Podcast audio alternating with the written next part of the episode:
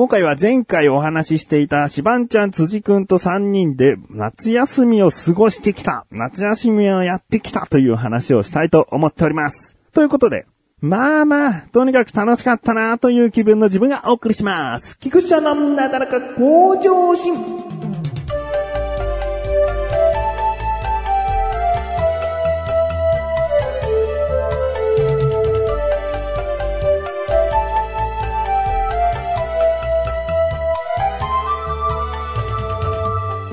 速なんですけどもね、先に辻くんと買い物をしようということで、肉の花正というね、お肉が比較的安く多く買えるスーパーに行きまして、メインはやっぱり肉をとにかく買うというところだったんで、まあ、辻くんと一緒にね、好きな肉とりあえずカゴ入れてこうよっていう感じだったんだけど、最終的にですね、えー、豚バラ 500g、えーステーキ肉、まあ、大きいステーキ1枚で、まあ、400から500グラムぐらい。で、サイコロステーキっていう成形肉。あのー賛否両論のサイコロステーキだよね。本当のこう、ステーキをサイコロ状に切ったやつではなくて、まあ、細かいお肉とかいろんな調味料とか入れてギュッと固めたやつなんだけど、まあ、それがあえて食べたいよねっていう話になって、それを1キロ。えー今のところだから2キロぐらいですね。で、いろいろとそっからね、他のお肉とかも考えたんだけど、僕のわがままで、その、牛すじっていうのが売っててね。で、もう本当にベローンとした筋。うん、もうまさに牛から、え大きな塊の肉、そっから筋はここですっつって切り落としたような、ベローンとした筋肉が売ってて、あ、これ煮込みたいねと。ん、基本的にはまあ全部さ、焼いて食べるものだから、まあ焼くお肉っていうところに煮込んだお肉っていうのもお口直しにね、肉の中でのお口直しとしていいんじゃないって辻くんと話して、あ、煮込みましょうつって。で、筋肉をですね、1キロ買いまして。その後肉コーナーから歩いていくと魚が売ってるんだけど、魚を見るとね、僕、さばきたくなっちゃうんだよね。うん、あの、一匹の魚で、うん刺身用とか生食用とか書かれてると、うわこれさばきたてを食べたいってなって、さばきたいが来るんだよね。今回ですね、手頃なサイズがいいよね。あんまりにもでかすぎても食べきれないし、小さすぎてもさばくのが、うん、つまらないというか、ね、アジをこう5、6匹さばいて、こうやっとアジの刺身っていうよりは、1匹をこうガツッとさばきたいから、うん小さい魚じゃない、どう、なんかないかなと思って探したらもうマダイしかなかったんだよね。うーん、まあ、マダイもね、なかなかの大きさでさ、で、タイをさばいたことないから、ああ、すごくさばきたいと思って、で、辻くんにちょっとタイ一匹買わないっつって、ああ、いいっすね、つって、で、それを買いました。うんで、他にもですね、まあ、キムチとか、煮込む用のネギとか、あと、辻くんはチューハイとか飲むっていうんで、えー、缶チューハイ何本か買ったりですね。うんじゃあ、これでもうお腹いっぱいになるよね、つって。いや、言っても肉で3キロ近くありますからね、つってね。うんで、シバンちゃんは遅れてくる理由が、その仕事、ま、職場の、その社長役員たちとのこう飲み会だから、もうそんなお腹空かしてこないだろうと。そんなやつ入れて男3人だから、肉3キロむしろ食い切れるかみたいな、うん、そんぐらいの気持ちだったんだけど、なぜかわかんないけど、鈴木くんが焼きそば買いましょうって言い出して、焼きそばも食うの？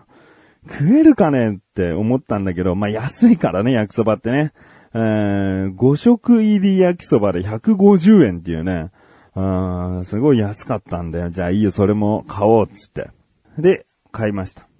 その後、家に帰ってですね、荷物をこう整理して、で、シバンちゃんを迎えに行く時間までまだ余裕があったので、先にじゃあなんか煮込んじゃおうかと。うん。他のはもう焼くだけだから、煮込みはね、やっぱ時間かかる印象があったんで。で、まあ、料理に詳しい方はもう、この時点で、え？マジ？って思ってる方いるかもしれないね。えーまあまあまあ、あの、牛すじ煮込み、僕、ちゃんとやったことがないんで、えーレシピを見ながら、まず筋を、そのまま茹でると。アクを取りながら、えー10分ぐらいじっくり、えーそのまま火を通したら、一回揚げて、で、自分の食べたいサイズにこう切っていって、えーまた鍋に戻して、お水をした下に入れて、調味料入れて、ネギ入れて、煮込むなんだけど、もうね、本当に、あのー料理知ってる方からしたら、はいはい、で、なんですよね。そこから、こう、スマホでさ、レシピをか、あの、スライドしながらこう、ゆっくり見てたところさ、最初からもう一回全部見ときゃいいのにさ、見たらさ、そこで3時間煮込みますって出て、3時間って。3時間後下手したらもう眠いねーの話になってるよと思って、えー、3時間煮込むのはさすがに無理だなーと思ったんだけど、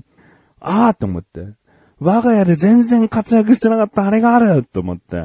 圧力鍋を出して。で、もうそっから圧力鍋だと30分ぐらいでいいっていうね。いやー、すごいね。あの、もう神さんとね、少しまあ引っ越ししてきたばっかりの時にね、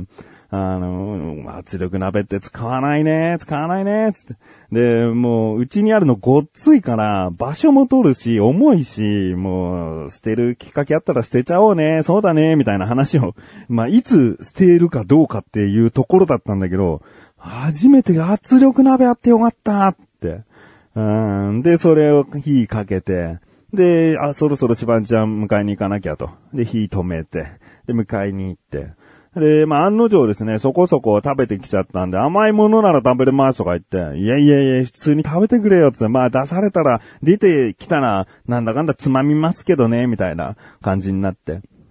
で、まあ、あの、豚バラをね、辻くんがこう焼き始めたり。で、僕はまた筋を煮込み出して。あーまたあれだね、タイだね。タイをさばきたくてこう、タイをさばくのもちゃんとネットとかでね、見れば、じっくり見ればね、書いてあるんだけど、まあ、魚をさばくのに、うん、あんまりそういうのを見たくないと思っちゃって。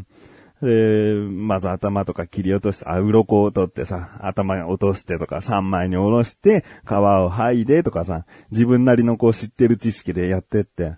まあ、綺麗とは言えないんだけど、でもま、包丁がね、そもそも、あの、太陽裁く用じゃないからっていう言い訳がずっと頭の中にあってね、普通のあの、薄いさ、万能包丁みたいのでやってるから、まあ、骨とかもさ、なかなかこう、頭か頭を落とすときとかもちょっと苦労したりしたんだけど、出刃包丁、切れ味の良い出刃包丁ならもっと綺麗にさばけたはずなんて、こうずっと思いながら、でもね、なんだかんだね、お刺身になって、うん。で、余った、に、真ん中の部分、3枚におろした、まあ、大きい太い骨が入ったところの、その、間の身の部分は、辻くんが、これ焼いちゃいましょうよ、つって。で、グリルで、こう焼き始めて。で、皮とかにこびりついちゃった、さばききれなかった身は剥いで、なめろうにして、長ネギとかね、味噌でこう叩いて、なめろうとかにして、で、刺身となめろうと、で、中骨の、うーん、鯛の焼き魚ができてですね。もう結果的に言うと全部うまかった。ね、あ、煮込みもね、きちんと成功して、やや味が薄かったけど、辻くん曰くこれでももうちょっとちゃんと煮込めば、えー煮詰まっていい感じだと思いますよ、なんて言ってくれたりしてね。でもその柔らかさとか、その味が薄いっつってももう水っぽいとかそういうことじゃないから、本当にこう、僕の中ではいい感じに全てできたんじゃないかなっていう。うーん豚バラもね、250g、2回に分けてですね、辻くんが味付けを変えたりとかして、えーまあ肉をいろいろ楽しみましたね。うーん、まあそこでだんだんと眠くなりまして、辻くんなんかもうあれでしたね。テレビのリモコンを持ちながら、この徳永秀明のドキュメンタリーを見ていいですか？とか言って、いいよ、つって。で、ふと目をやるとさ、リモコン持ってソファーにもたれかかって寝てんだよね。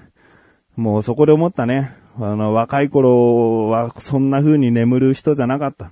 リモコン持ったまま眠るってもうおじさんだよね。お父さんがやりがちな。うん。で、テレビ消すとまだ見てんだよとか言っちゃいがちな光景だよね。うん。まあ、辻くんは多分テレビ消してももう寝ちゃってたと思うんだけど、まあ疲れた感じで、いつもだいたい1時ぐらいに寝るっつってて、その時も1時半だったんで、うん、まあ寝かそうということで。で、シバンちゃんと二人でですね、その後は桃鉄をやりましたね。桃鉄は10年設定してたんだけど、その頃で10年だと大体こんぐらいで終わりますって桃太郎が教えてくれるんだよね。こうゲームの画面のところで。だいたい6時半とか予定だったのかな。うん。まあ、それぐらいまで行きましょうか、つって10年設定でやり始めたんだけど、まあ、桃鉄ってさ、まあ、今更なんだけど、僕も大好きなゲームなんだけど、で、僕は今回負けました。シバンちゃんが1位、僕が2位、コンピューターがビリでした。なんだけど、桃鉄って今まで大逆転してる光景見たことねえなと思って、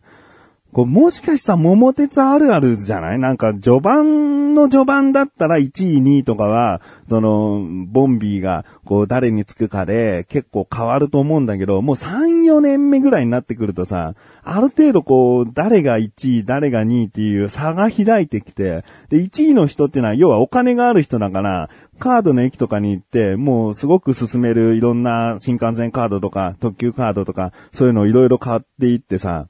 目的地に、こう、より近づきやすくなるんだよね、1位の人っていうのはね。で、まあ、なんとかさ、僕もさ、2位なりにさ、すごい意地悪なカードをさ、シバンちゃんに対して使ってはいくんだけどさ、もう、そんなに効果的じゃないんだよね。結局1位の人が、とにかくこう、うまくいくような感じでさ、全然勝てなくて。で、逆もあったから、僕が1位の時でシバンちゃんが全然、こう、良くない、え、順位の時に全然逆転される気配がないみたいな。うん、なんかすごい、こう、偏るなって思いましたね。どうなんですかね。でも、まあ、桃鉄やってる最中はね、それなりに楽しむことができました。うん、まあまあ、そっから、まあ寝る準備をして寝たと。うん。で、僕が寝ついたのが6時半か。うん、6時半ぐらいに寝て、どんぐらい寝れるかなと思ったんだけど、起こされたのが12時半頃かなうん。そうさん起きてつって、急に起こされて。でも僕の中では、あ、そうだ今日はみんな泊まってんだって思ってさ、ハイテンションで起きたら、うわーって起きたんだよね。うん。そうしたら二人がさ、あの、全然話に出てこなかった焼きそば。焼きそばをキムチと、あと、その、食べきれてなかったステーキ。ステーキ肉をもう、切って、焼きそばと一緒に炒めて、キムチも入れて、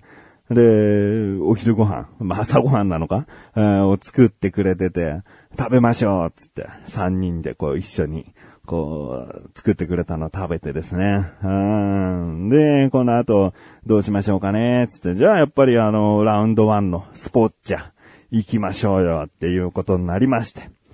次回ですね。えー、ラウンド1スポッチャに行った時の話をしたいと思います。果たして、夏休みの期間、そして週末の土曜日でした。どういったことになったんでしょうか？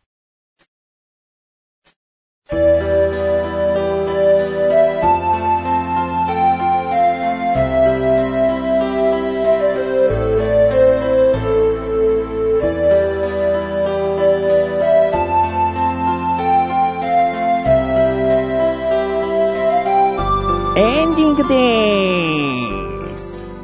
えー、次回ですね、このお話、2日目の話をして終わらせたいと思うんですけれども、結構ね、実は全部話せるかなと思ったんだけど、いやいや、時間がね、やっぱ15分の話じゃまとまらなかったですね。あまあ、夏休みっぽい感じですよね。な夏休みの、結構大きなことをしてきたようにありがちな感じ、前編後編に分かれる感じになりました。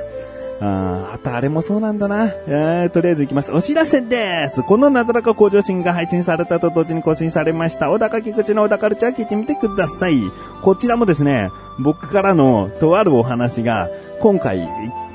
その199回なんですけど、199回内に収まらずですね、次回の200回に、